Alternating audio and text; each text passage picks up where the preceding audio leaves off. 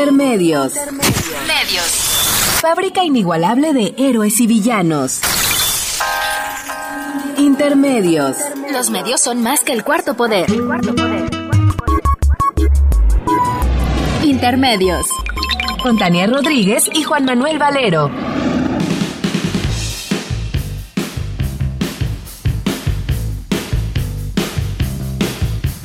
Met a girl called Lola and I took her back to my place. Feeling guilty, feeling scared, hidden cameras everywhere.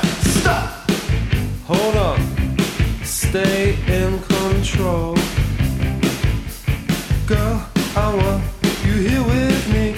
But I'm really not as cool as I'd like to be. Cause there's a red under my bed. And there's a little yellow man in my head. And there's a true blue inside of me that keeps stopping me, touching you, wanting you, loving you. Paranoia, the destroyer. Bienvenidos a Intermedios, hoy jueves 7 de julio del 2016. Los saludamos Tania Rodríguez. Y Juan Manuel Valero, con muchísimo gusto de estar aquí con ustedes a través de los micrófonos de Radio UNAM. Then I woke feeling kinda queer. Lola looked at me and said, Ooh, you look so weird. She said, Man, there's really something wrong with you. One day you're gonna self destruct. You're up, you're down, I can't work you out. You get a good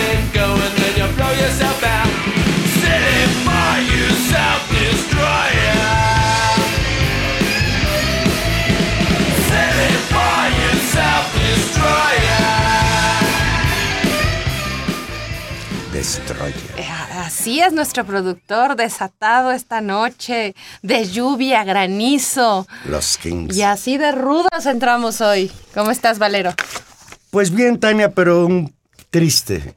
Me enteré que hoy, en la madrugada, murió el doctor Sinalomnis, investigador emérito del Instituto de Geofísica de la UNAM, un experto en sismos con reconocimiento internacional. Sinalomnis era originario de Alemania. Después, no sé las razones, emigró a Chile, donde hizo su carrera universitaria, y luego llegó a México, donde pues trabajó muchísimos años en el Instituto de Geofísica. Yo tuve el privilegio de conocerlo en 85. Y obviamente, pues por los sismos. Yo creo que Sinalomnis, entre otras cosas, trabajó por generar una cultura sísmica en un país como el nuestro, pues que está Expuesto. eh, expuesto. Yo recuerdo muchísimo que aprendí dos cosas importantes de los sismos en 85 con Sinalomnis. El primero es que los sismos son impredecibles.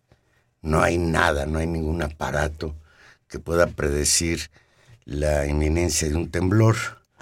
Y la otra cosa que aprendí es que hay que aprender a vivir en un país en el que puede temblar muy fuerte como en 85, quizás hoy, mañana o dentro de 50 años.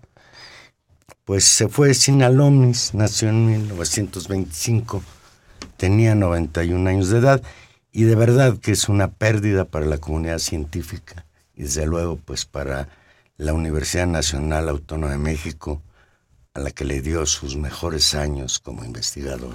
Pues, pues un recuerdo, un recuerdo para él, Juan Manuel.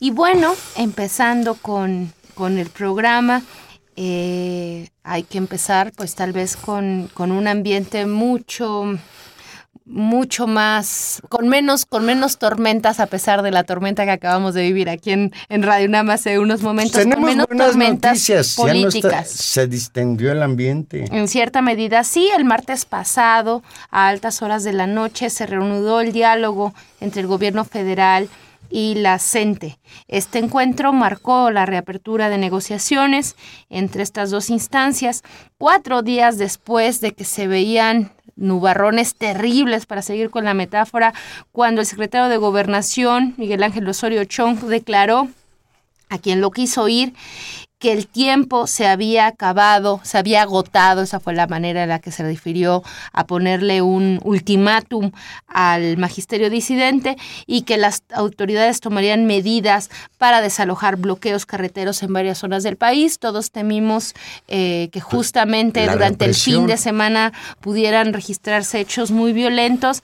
Eh, afortunadamente, y de ahí nuestra, nuestro controlado optimismo el día de hoy es que hasta el momento no moderado, moderado, moderado, eh, eh, optimismo. Eh, tímido optimismo.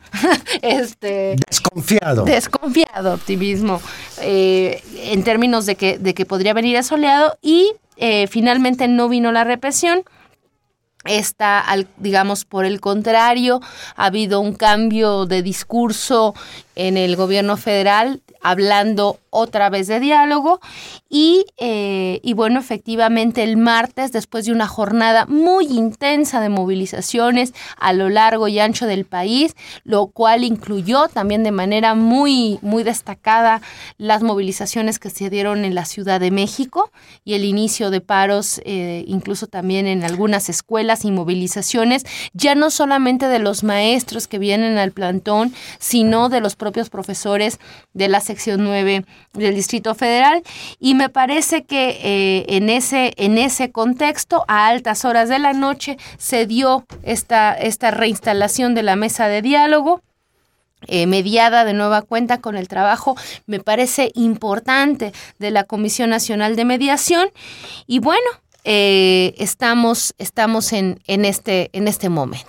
Desde luego que la CENTE se sentó nuevamente a negociar, porque además la CENTE ha insistido en la necesidad de sentarse a dialogar, planteando que su demanda central es la abrogación de la reforma educativa y también Osorio Chong se sentó a la mesa planteando que la, que la reforma educativa no es negociable, que la ley no se discute, parafraseando a Peña Nieto.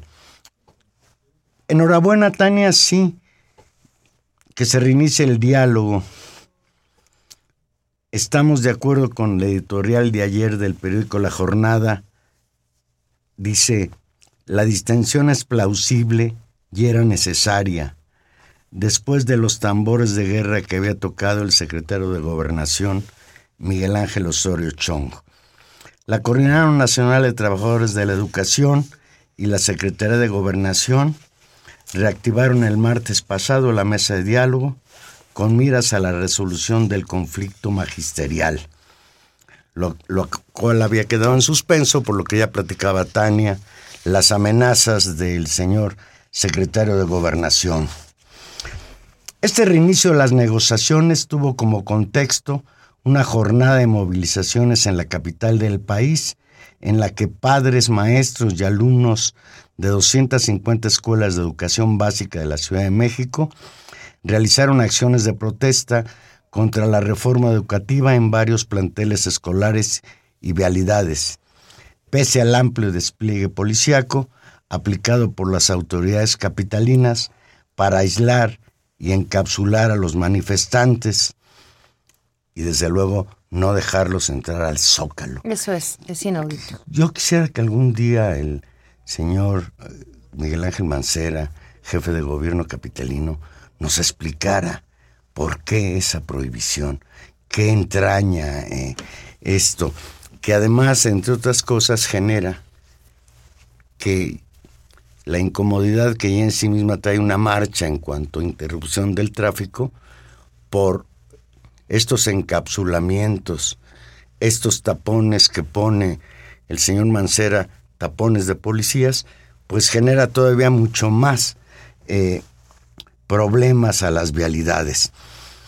De acuerdo con la Coordinadora Nacional de Trabajadores de la Educación, la propuesta de Osorio Chong, y leo textual, no se sale de la lógica del secretario de Educación Aurelio Nuño.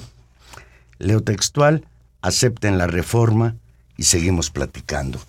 Por cierto, Tania, en paralelo con la instalación por tercera vez de la mesa de diálogo, de acuerdo a lo que se dijo en esa reunión que terminó a muy altas horas de la noche el martes, se van a reunir hasta el próximo lunes, ya para sentarse con sus agendas de negociación.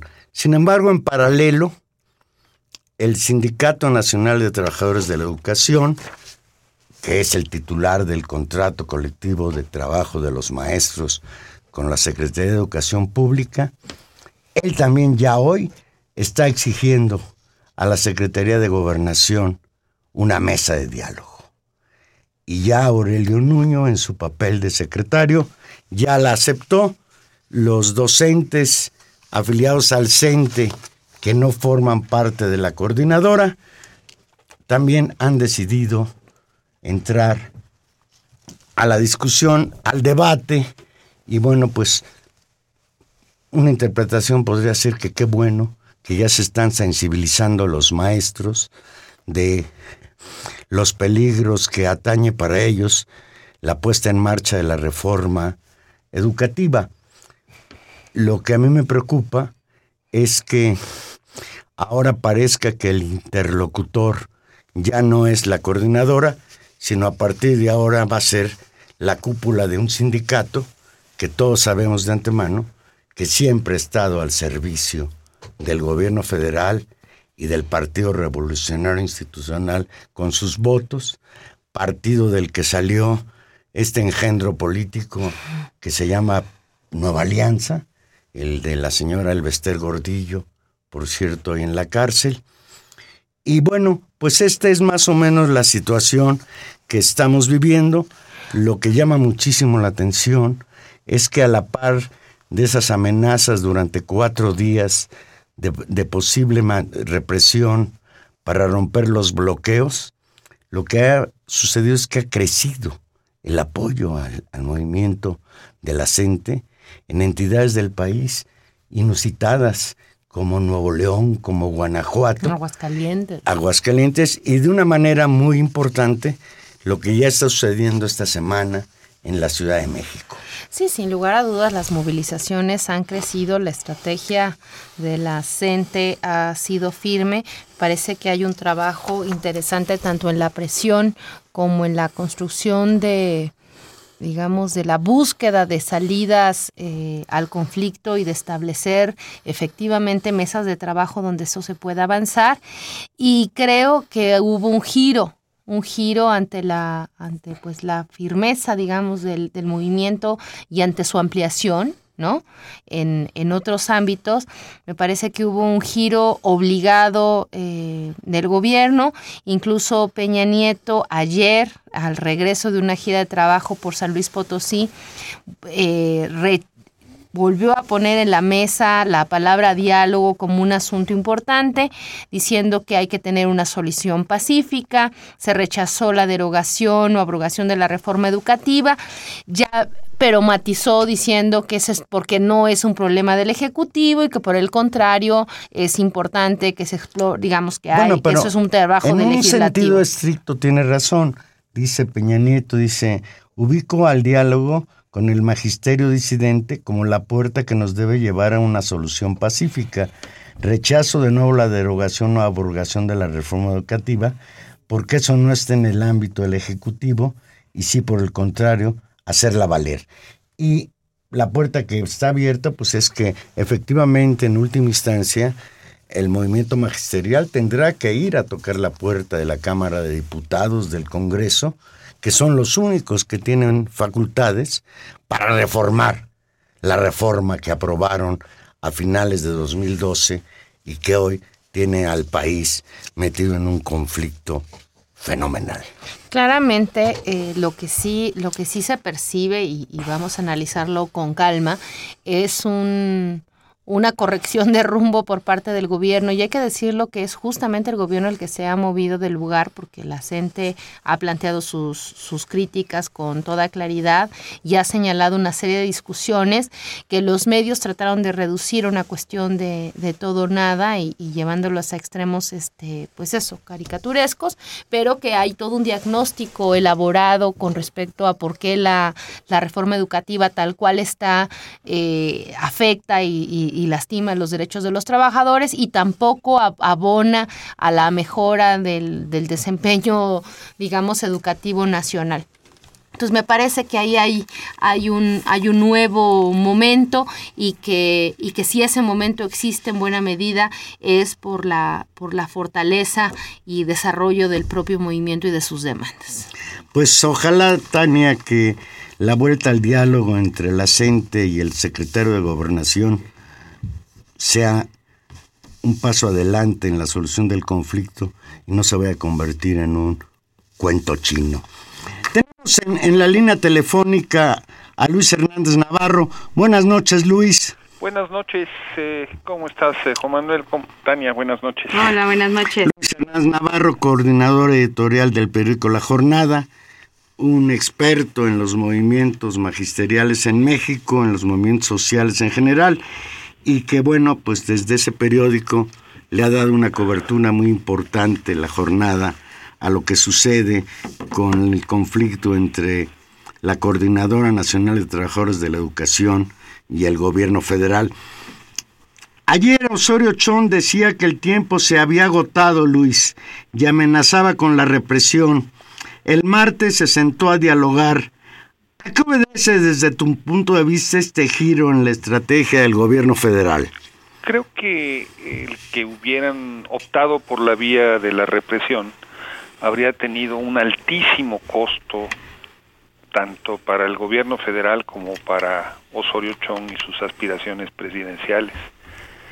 Si la masacre de Nochistlán y sus once muertos enterró políticamente a Aurelio Nuño, una represión al magisterio habría sepultado definitivamente a Osorio Chong.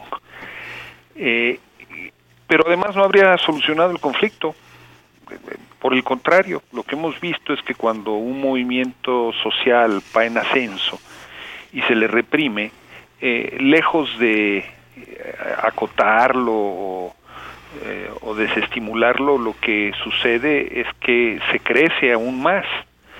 Entonces, a pesar de que han pasado ya más de 53 días de paro, eh, el, movimiento sigue mostrando eh, muchísima vitalidad. Eh, eh, sin ir más lejos, ¿no? El martes pasado en la Ciudad de México se suscitó una, un paro de, prácticamente 72 horas con bloqueos de, padres de familia, de los maestros en casi 70 puntos de la ciudad. El día de ayer hubo una eh, movilización gigante en Nuevo León, a pesar de todos los intentos para contenerlo. Hoy marcharon eh, conservadoramente eh, 10.000 maestros en eh, Morelos, en Cuernavaca. marcharon con el calor que hay, con los antecedentes, 400 en Yucatán. O sea, haber utilizado la fuerza en esas condiciones eh, lejos de eh, permitirles obtener sus objetivos, eh, habría provocado una mayor intensidad del, movimiento. Luis, está el, el, tema, por supuesto, de esta, de esta sombra terrible del, del, del costo de Nochistlán en la represión y este imaginario, y, entender por qué para el gobierno después de, de eso, de su, de, su credibilidad, de su falta de credibilidad internacional con el caso Ayotzinapa, e, e, era un escenario muy complicado avanzar hacia allá. Sin embargo, todos estuvimos preocupados estos días con respecto a qué pasaba y fue notable la decisión del movimiento de mantenerse y crecer y de crecer en lugares, como tú señalas, aparentemente inesperados o que no son reductos clásicos, digamos, de, eh, de movimientos eh, mucho más consistentes o fuertes, organizados como, como en, en, la CENTE, como en Oaxaca o Guerrero, Michoacán, sino en otros lugares. ¿Cómo es cómo, cómo seguirnos explicando este crecimiento del movimiento. Si los machos de qué se están dando cuenta, oíamos eh, algunas, algunas declaraciones de los profesores que tienen que ver con que, se, con que están como cayendo en cuenta eh, formas distintas de, cotizar los pagos, las consecuencias con respecto a, las consecuencias laborales y operativas del cambio del calendario de 180 horas a 200. ¿Qué, qué sabes tú, Luis, al respecto? Mira, eh, hay por un lado un núcleo que eh, amplio del magisterio que cuestiona el corazón de la de la reforma educativa que es todo lo que tiene que ver con los mecanismos de evaluación, promoción, etcétera, etcétera, ¿no? Eh, son los que hemos visto que se han estado movilizando eh, insistentemente a lo largo de tres años y medio. Pero luego hay otro grupo de profesores a los que les está comenzando a caer el 20 de las implicaciones que tiene esta reforma. Eh, hay casi medio millón de maestros en México que estaban adscritos a lo que era el, el principal sistema de promoción, eh, ese sistema de promoción es eh, la carrera magisterial, ¿no? Un sistema en donde además ellos se evaluaban, tenían que presentar resultados de sus trabajos, se les evaluaba a partir también del desempeño de sus alumnos, etcétera, etcétera. Y esa, esa carrera magisterial era parte de su salario base. Con la reforma eso se acabó. No desapareció carrera magisterial, pero ya no es considerado eh, eh, salario tabular, sino una compensación. De tal manera que los aumentos como el que se acaba de dar de 3.5, una cosa así, eh, al magisterio eh, no eh, repercuten sobre carrera magisterial y de tal manera que también prestaciones como el aguinaldo, la jubilación la en jubilación que es clave, pues tampoco se, alteran. Entonces ahí se prendieron los, los, focos de alarma de una parte de los maestros. Es un primer nivel, ¿no?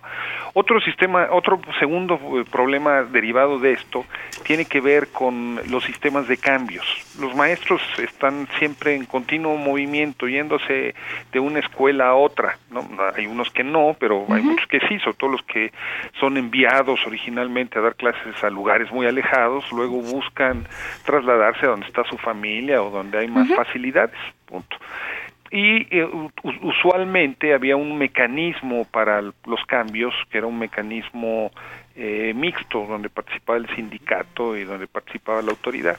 Bueno, en esta ocasión la autoridad decidió que eh, ya no era así, que la autoridad definía unilateralmente los quién se podía cambiar o no, privilegiando eh, a quienes se hubieran evaluado y hubieran obtenido la más alta calificación. Resulta que se evaluaron no más del 10% de los maestros a nivel nacional.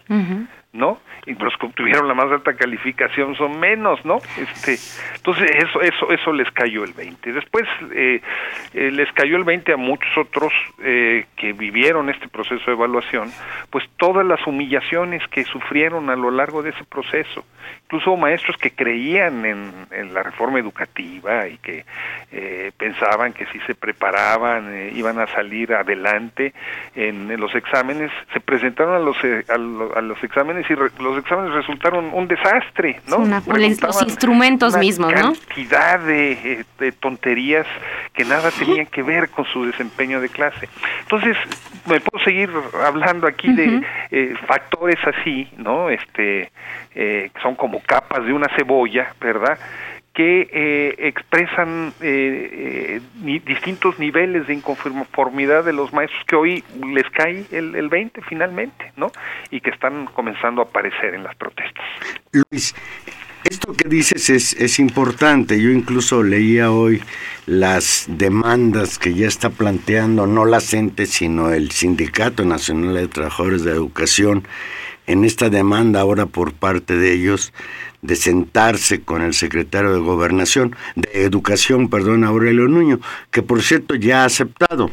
Y primero, eh, ayer mismo se reunieron, ¿no? Y hoy ya están reunidos. Este, o sea, sí, pero ahí, ahí hay una doble cuestión. Yo estoy de acuerdo contigo y con Tania en que efectivamente a maestros, aunque no sean de las entes, por ser maestros les está cayendo el 20 de las implicaciones que tiene esta reforma laboral que no educativa. Sin embargo, yo tengo la preocupación, la desconfianza de que lo que está haciendo Aurelio Nuño es abrirle una mesa de diálogo, sí para discutir aspectos de la reforma educativa al sindicato, que no a la CENTE, y en última instancia, pues tratar de confrontar entre estos dos gremios dividir y enfrentar a los maestros. ¿Cuál es tu punto de vista al respecto? Mira, eh, por principio de cuentas, lo que yo digo es, hace una semana el gobierno federal decía que la reforma educativa no se discutía. Hoy la reforma educativa se está discutiendo. En ese eh, fantasmagórico eh, eh, documento que la Secretaría de Gobernación le entregó el martes pasado a la coordinadora, esas dos hojitas sin papel membretado y sin firma ni, ni, nada, este, ahí se habla de que hay que discutir eh, la transformación de la educación, el modelo educativo. Pues eso es un reconocimiento impresionante. Hace apenas una semana decían que eso no podía pasar. No, no hablan nada explícitamente de la reforma, pero se refieren a eso. Y eh, si ustedes ven el desplegado eh, eh, del señor Tapetes, ¿no? o sea, el Sindicato Nacional de Trabajadores de la Educación y su secretario, este, el Charro Juan, van a poder encontrar que en el corazón de esa de ese planteamiento está debatir la reforma educativa tal y como es una propuesta, tal y que ellos hacen desde su papel de subordinados, ¿no? No, no, no, no lo están planteando como lo plantearía la gente, sino como lo plantea alguien que está este, eh, pidiéndole eh, al, al, al, patrón con el que se lleva muy bien que no sea tan, tan gandalla con ellos. Este, pero ahí hay un cambio de 180 grados, ahí ya hubo una transformación del terreno del debate de una manera muy, muy importante este, con qué cara van a seguir diciendo ahora las autoridades que no se discute la reforma educativa si ya la están discutiendo. Entonces sí, efectivamente, Valero, creo que existe el peligro que tú señalas. Eh, los quieren meter a ese corral, pero bueno, la coordinadora tiene casi 37 años de vida este, ha entrado, ha salido, ha negociado con el Comité Nacional, eh, eh, conoce perfectamente quién es Juan Díaz de la Torre, ¿no? Eh, y entonces yo no veo ahí un peligro de que sean absorbidos o copados o etcétera, etcétera. Estamos ante una maniobra más o menos desesperada de el gobierno federal de dar un corredor de salida a su paso atrás, ¿no? Pero eh, por lo pronto ahí está, ya se está discutiendo la reforma educativa. Yo, yo coincido en, eso, Luis. Creo que es un, un, ejercicio mucho más de control de daños del gobierno, de salvar la cara frente a los otros interlocutores que han sido muy importantes en este proceso, encabezados por esta organización Mexicanos Primero y Claudio X González, incluso cierto ambiente mediático y construido de, de permanente presión al gobierno, incluso llamados a la represión, al orden, a, a, a seguir. Y creo que están ahí tratando, pero lo que sí de, de salvar la cara, de, de, de, echarse para atrás a este primer discurso de no negociaremos y no lo vamos a hablar. Y creo que también en, en, esta cuestión, esta, esto como tú dices, esta caída de 20 a, a, maestros que, que, tal vez estaban desarticulados con, con una protesta, digamos, más radical o más crítica, también hace eh, pues necesario en, físico de simplemente de sobrevivencia a un gremio tener que decir pues es que la, la, la, reforma por todos lados hace agua y por todos lados es irracional y a todos los golpea. Y creo que ahí incluso hasta hasta el charro Juan no y digamos se ven afectados en sus propios intereses de mantener la ficción de un sindicato. Se vuelve ingobernable Mira, yo creo que eh, esta iniciativa es una, no, es, no es una iniciativa de él para eh, que ha mostrado que no tiene iniciativa para nada salvo para eh, ponerse de tapete, ¿no? Cuando Aurelio Nuño le pregunta, oye Juan, ¿qué horas son? Él le responde las que usted diga, señor secretario, ¿no? Entonces, esto es una iniciativa del gobierno federal, no no es una iniciativa del CENTE ni, ni buscando reposicionarse, no, no, no. Eh, están eh, inventando eh, un interlocutor a modo para tratar de construir un corredor de salida y, y dar algunas este, respuestas institucionales y, y, aislar el, el descontento magisterial yo no creo que tengan mucho éxito en ello, ¿no? Eh, pero sí, eh, no le veo eh, a, a, Juan eh, ningún eh, eh, papel. En esta obra de teatro con sus otros dos alegres compadres, ¿no? Claudio X González y Aurelio Nuño, ¿no? Los, son los tres alegres compadres, a él le toca jugar papel de patiño. Luis, una demanda fundamental que ha expresado el, el movimiento magisterial es que el gobierno federal reconozca su grave responsabilidad en los hechos sangrientos de Nochistlán. Hoy mismo estuvo de gira por Nochistlán el subsecretario de Derechos Humanos de la Secretaría de Gobernación, Roberto Campas Cifrián, lo recibieron con gritos de asesino, obviamente no refiriéndose a él en su persona, sino al gobierno que él representa. y ahí frente a la protesta de la población por esta barbaridad que cometió la Policía Federal el pasado 19 de junio, se comprometió Campas y Frían a abrir dos mesas. Una para investigar qué pasó ese día, con que le costó la muerte, dicen unos a nueve personas, tú comentas que a once, eh, y otra mesa para eh, la reparación del daño a los familiares de las víctimas. Eh, la pregunta que yo te hago es la siguiente, ah, porque lo, y la información aledaña es que a partir de ahora la Procuraduría General de la República va a traer la investigación. Y yo mucho me temo, Luis, que nos vamos a encontrar nuevamente con, con una verdad histórica que distorsione la realidad y que el gobierno federal no asuma su responsabilidad en esto, que fue una acción desmesurada de policías federales que llegaron echando bala, aunque el propio secretario de gobernación en una primera instancia haya dicho mentirosamente que iban desarmados. Este como un elemento que está ahí presente y que quizás ayudó paradójicamente al que creciera la protesta social y obligar al gobierno a volverse a sentar a dialogar? Mira, eh, yo creo que la eh, política que va a tratar de aplicar en este caso el gobierno federal tiene dos eh, caras. Una, como tú lo decías hace un momento, van a construir su verdad histórica, ¿no? una, una verdad que los exculpe eh, y que eh, maneje eh, todo tipo de hipótesis confusas, este, y ya lo comenzaron a hacer, ¿no? Ya lo comenzaron a hacer, aunque no han logrado ofrecer una sola explicación articulada de lo sucedido, pero ya lo comenzaron a hacer, entre otras, de otras maneras, este, limpiando Nochistlán y quitando todas las evidencias de lo que es claramente un crimen de Estado, ¿no?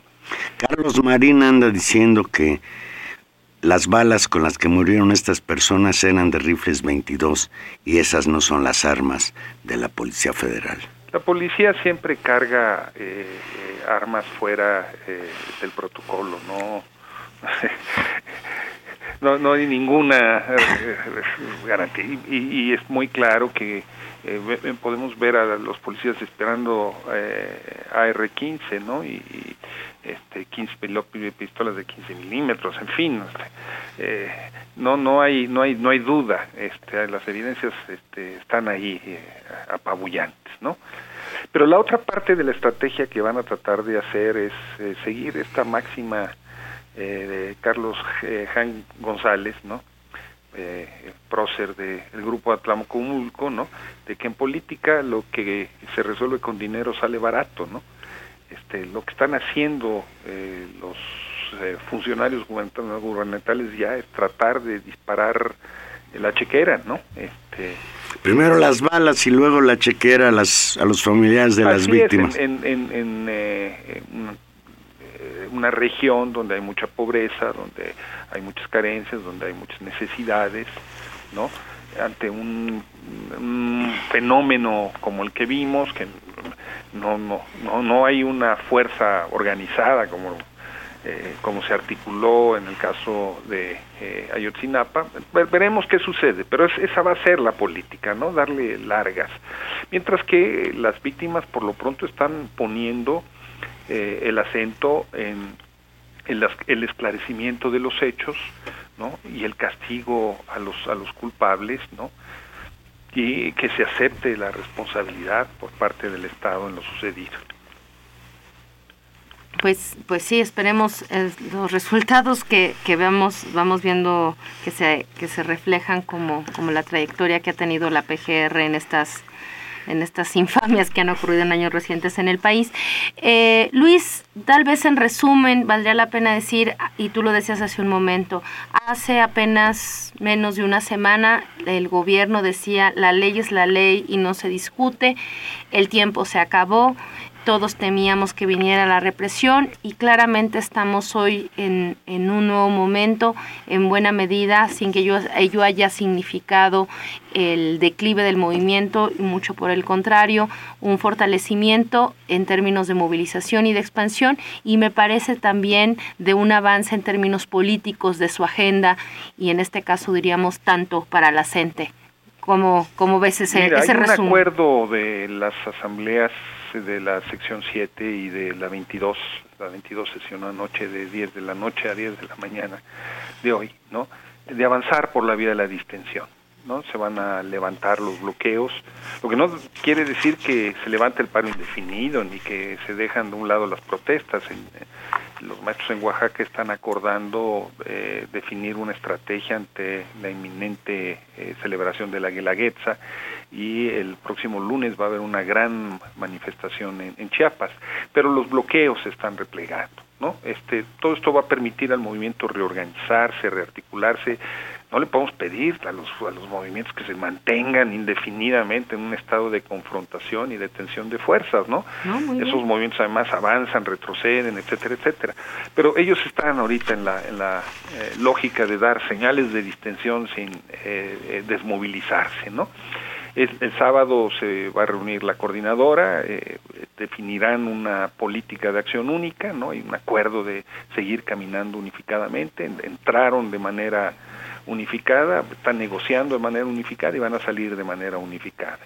Y eh, veremos el lunes, ¿no? En, la próxima reunión que, que, haya con la Secretaría de Gobernación, ya con las respuestas que haya, cómo, cómo avanza esto. Pero yo eh, insistiría en que por lo pronto eh, esta actitud del gobierno de decir la reforma no se discute, podrá seguirlo diciendo, pero en los hechos ya lo está haciendo. Hoy en las, hoy en las noticias eh, hace, hace un momento que se informaban también de mesas de trabajo ya en el marco del legislativo con fracciones parlamentarias para proponer reformas a la ley. ¿Sabes algo de esto? Sí, eh, todo el mundo está trabajando, eh, eh, hay ONGs este, haciendo propuestas de repente. Yo nada más quiero decir que el movimiento magisterial tiene una propuesta muy acabada de por dónde deben avanzar las cosas, ¿no? Eh, si eh, vuelven a cometer el error de 2013, ¿no? De, eh, asumirse como una representación sin escuchar y sin considerar lo que el movimiento ha construido, pues eso se va a descarrilar otra vez, ¿no? Pues esperemos que no y que realmente con todas las dudas que tenemos por el comportamiento tan errático del gobierno federal, que bueno, pues sí se empieza a resolver el conflicto en términos de reformar la reforma educativa, aunque sea una redundante. Así es. Muchísimas gracias, Luis. Gracias, Juan Siempre, siempre un privilegio contar con tu colaboración aquí en Intermedios. Gracias. Gracias a ustedes. Buenas noches. Luis Hernández Navarro, coordinador editorial del periódico La Jornada y para fortuna nuestra, colaborador a veces. Ay, sí. Gratuito de intermedios, por puro gusto. Vamos a hacer una pausa musical con los fabulosos Kings y aquí regresamos.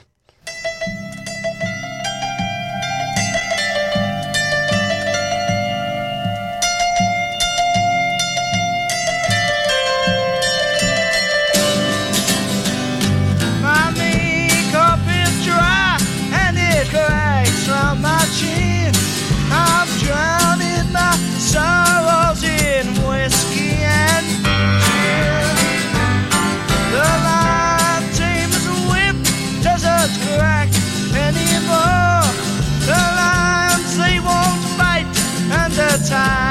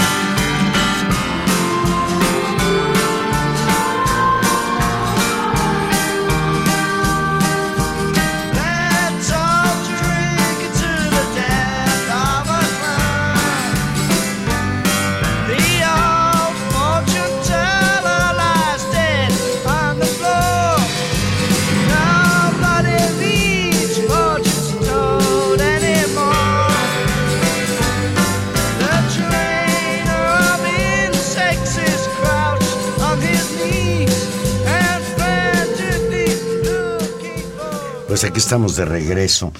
Fíjate, platicaba Luis con nosotros y pues todos nosotros estamos de alguna manera optimistas. La tensión de veras del fin de semana que tú retratabas también eh, e, era terrible. Sin embargo, hay quien insiste en crear condiciones de confrontación. Eh, leí un artículo publicado en el periódico El Financiero por este señor Pablo Iriart, que es el director del periódico La Razón. Ay, sí, ¿Por qué si él es director de La Razón escribe en El Financiero? Qué ganas de amargarte. Bueno, este señor Pablo Iriart, pues sabemos que es un personero, un vocero del gobierno en turno, si es el PAN el que está en el poder del PAN y si es el PRI del PRI. De eso vive el señor Pablo Iriart. Pues ahora el señor Pablo Uriarte en este artículo dice, sin dar ninguna prueba al respecto, que López Obrador y la gente quieren muertos. Y yo le respondería, pues sí, a lo mejor es cierto, pero quien no, no. esas órdenes es la Policía Federal, y lo digo en broma. Porque de una manera muy diferente, el comportamiento de Morena ha sido, en primer lugar, respetuoso de la independencia del movimiento magisterial y en segundo lugar ha sido público con el mitin que hubo el domingo antepasado. Quedó demostrado pues de que lo que busca Morena es apoyar la lucha legítima de los maestros hasta lograr la posibilidad de dialogar y tener éxito en sus demandas de derogación de la reforma energética. Sí, me de la reforma educativa. Educativa, sí. Me acordé de la reforma energética por el gasolinazo. El gasolinazo fin de semana, ¿no? Tremendo y el aumento de la luz y bueno, nos traen, nos traen fritos. Eh, tienes, tienes, tienes razón, Juan Manuel, en decir que, que estos discursos, realmente discursos de odio, se siguen reproduciendo. Eh, creo que incluso la gente que, en algunos momentos hemos cuestionado pues el riesgo que a veces conllevan las acciones que toman en términos de, su, propio ejercicio de la protesta, eh, ha sido aprendido incluso también de, lo, de esos costos. Y durante este proceso creo que ha, sido eh, disciplinada en términos de lo complicado que significa mantener los bloqueos, el no enfrentamiento de la policía y mantenerse permanentemente en todos sus discursos con respecto eh, a un discurso pacífico, sí, de resistencia, sí, de protesta, sí, duro, pero bajo ninguna circunstancia con llamados a otro tipo de acciones. Eso hay que decirlo una y otra vez porque estos, estos discursos de odio tienden a decirlos violentos y ahí no hay no hay un llamado a la violencia. Me parece que muy por el contrario. Y si eso es posible de decir con respecto a la gente, lo es aún más claramente con respecto a los propios discursos de, Andrés Manuel López Obrador y lo que tú decías con respecto a, a la propia accionar de Morena. El martes, horas antes de que pues sorpresivamente se realizara el diálogo, porque hay que, hay que decir que todas las las notas periodísticas así lo informan. El diálogo eh, se instaló así a media tarde en aviso cuando la gente iba marchando en una nueva marcha. Ahí se avisó que a través de la, de la comisión de mediación que iba a haber una mesa. Entonces, también ese mismo martes, después de esa jornada de protestas muy fuertes que vimos, el presidente nacional de Morena, Andrés Manuel López Obrador, aseguró en un video como hace ahora, se graba y, lo, y se ponen en las redes sociales, eh, que el conflicto magisterial no se resolvería con la fuerza pública, sino con el diálogo, y pidió que antes del 1 de septiembre se revise la reforma educativa en el Congreso de la Unión. Lo cito textual porque me parece interesante revisar el, el discurso de López Obrador. Estoy seguro que si Enrique Peña Nieto toma la iniciativa de buscar una solución pacífica al problema de la reforma educativa y a la demanda de los maestros, las cosas se van a serenar. Los maestros van a actuar de manera responsable como siempre lo han hecho. Van a estar a la altura de las circunstancias. Se van a terminar las movilizaciones, no se va a afectar a terceros, porque la gente no debe estar padeciendo este problema que no es originado por los maestros, fue por el gobierno, porque se impuso la reforma educativa, pero todavía hay tiempo de buscar una solución. No seguir apostando a las vencidas a ver quién gana, el gobierno, Peña o los maestros. No, vamos a ganar todos si hay diálogo y, bueno, este, pues muy, muy enojados deben estar eh, los anti anti López Obradoristas, porque en buena medida esa es más o menos la brecha que estamos viendo en estos días. Qué bueno. Pues Tania, en el marco de la situación que vive el país de tensión, el conflicto magisterial, etcétera, etcétera, pues ayer nos despertamos con una noticia que de alguna manera, pues, de rozón le mete otro gol al gobierno federal. Humberto Moreira, expresidente nacional del PRI, recibió sobornos por al menos cuatro millones de dólares del cártel de los Zetas. El exgobernador de Coahuila, Humberto Moreira, calificó como fantasías las declaraciones del empresario y exoperador financiero de los Zetas, Rodrigo Tapia Uribe, a quien dijo no conocer. Uribe Tapia, empresario de Piedras Negras, quien se desempeñó como operador financiero de los Zetas, confesó ayer en la Corte Federal del Distrito de San Antonio, Texas, allá en Estados Unidos, que entregó cuatro millones de dólares a funcionarios de la administración de Humberto Moreira para comprar protección a la organización criminal. Leo textual. El dinero se entregó a través de Vicente Chairex, exsecretario de Operación y Administración del Gobierno de Coahuila, y Jesús Torres Charles, ex fiscal general, y varios pagos se hicieron en la ciudad de Saltillo. Por, Por algún tipo de acuerdo con el gobernador Moreira. Esto lo dijo. Sí, por su parte, Humberto Moreira afirmó en una carta que hizo pública para deslindar, para tratar de deslindarse de estos hechos, afirmó que no conozco, dijo, textual, no conozco a Rodrigo Uribe, lo único que ahora sé de él es que participó en un talk show, caso cerrado, como panelista, declarando sobre su vida de ex sicario.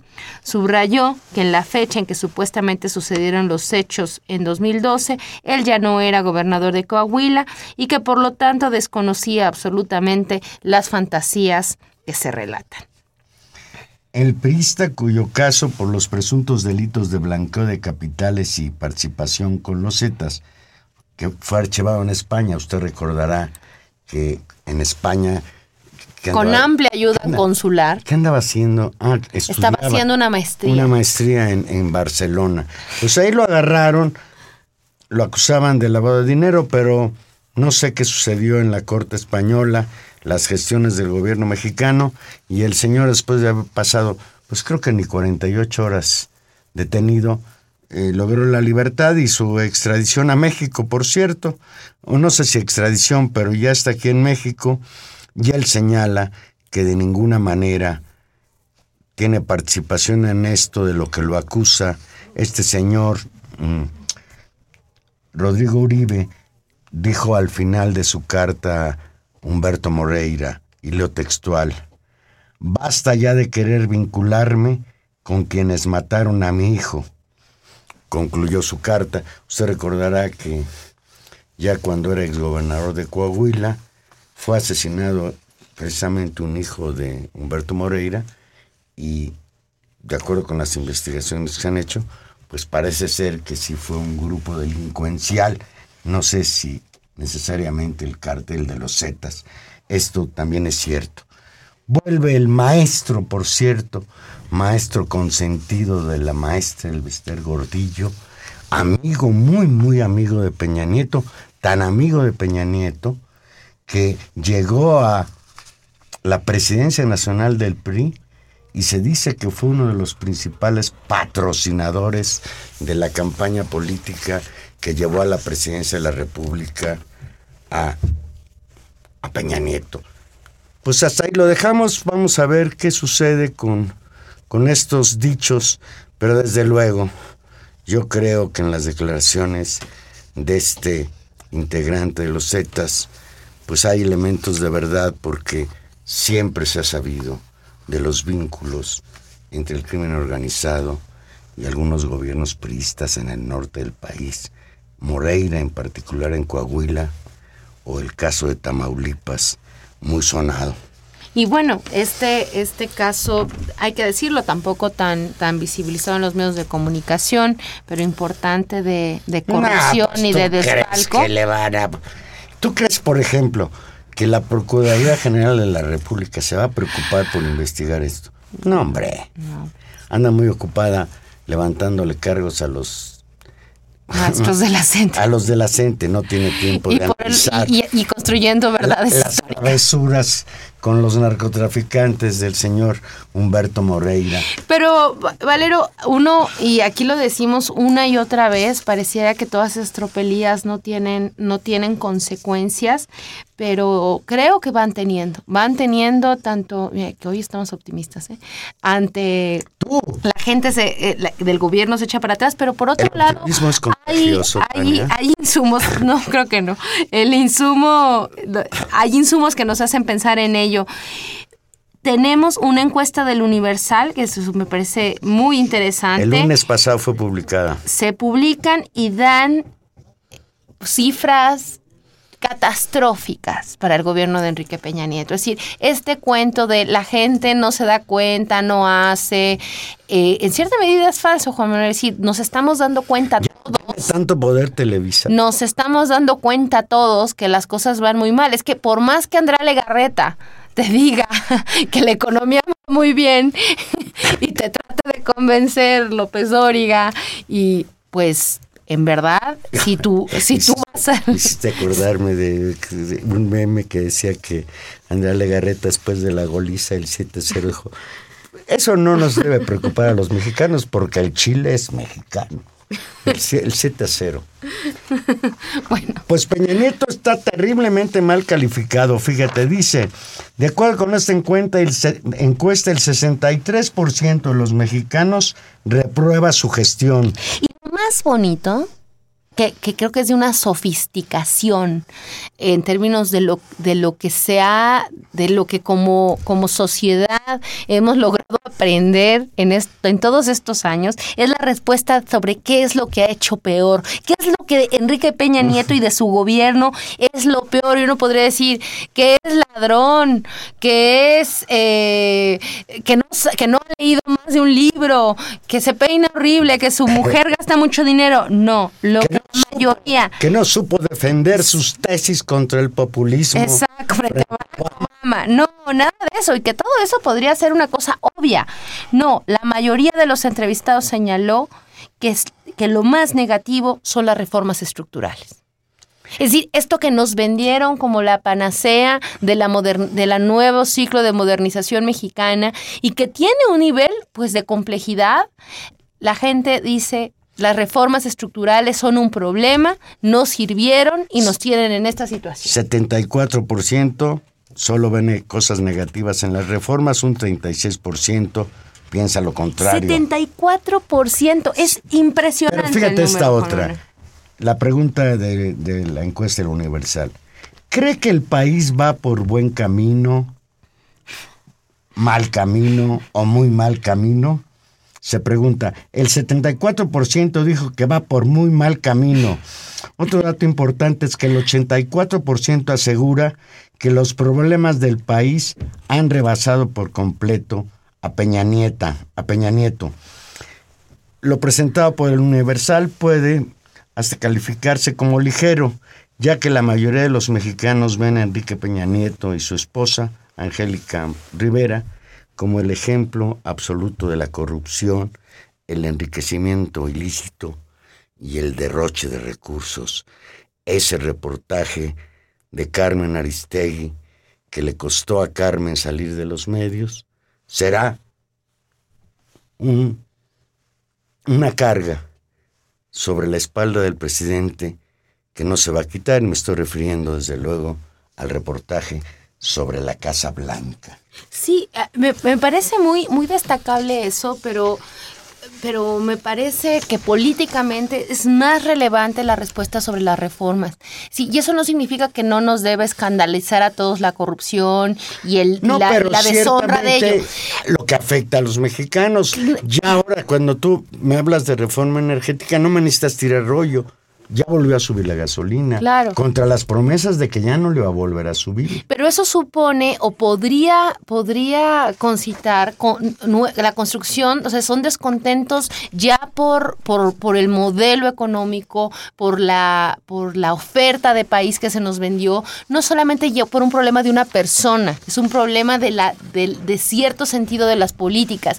Y, y que ya hayamos llegado al punto donde se puede enunciar que el descontento tiene que ver con las políticas de reforma privatizadora, creo que tiene que ver con el enorme, con el quiebre de la hegemonía, digamos, del proyecto neoliberal, que nos trataba de convencer que la privatización iba a ser buena y eso iba a traducirse en mejores servicios. Me parece que después de 30 años de reformas neoliberales, lo que las sociedades hemos aprendido es que no, que las reformas privatizadoras, que las reformas regresivas simplemente nos dejan sin, sin los pocos beneficios que se podían tener, siguen generando corrupción y eh, generan una situación de empobrecimiento y de carencia generalizada.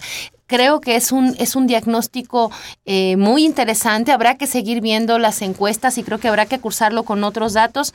Pero bueno, tampoco es una encuesta muy radical, es el universal y están saliendo estos datos, ¿no? Me parece muy interesante. Bien, pues ya nos vamos.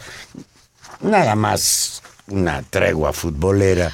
Tania, hoy me reconcilié con el fútbol.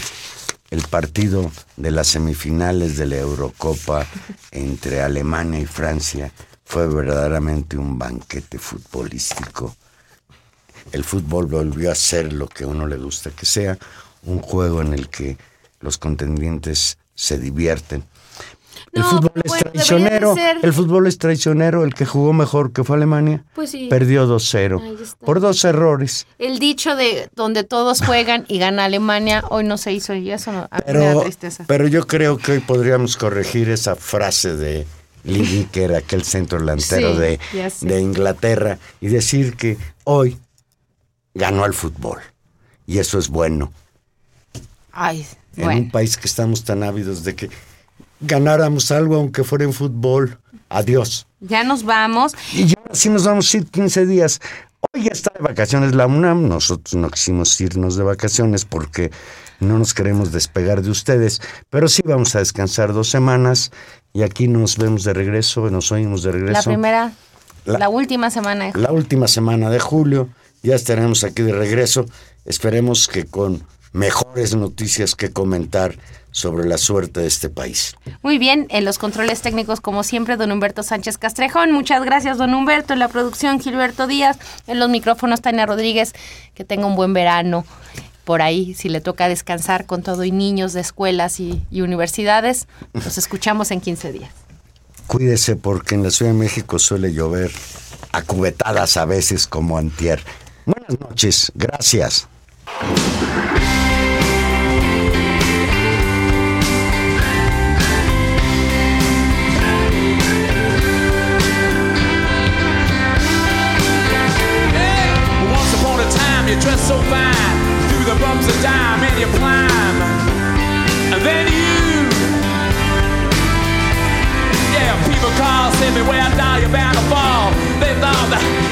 just a kid in you. You used to laugh about everybody that was hanging out, and now you don't walk so proud. Now you don't talk so loud about having this scrounging.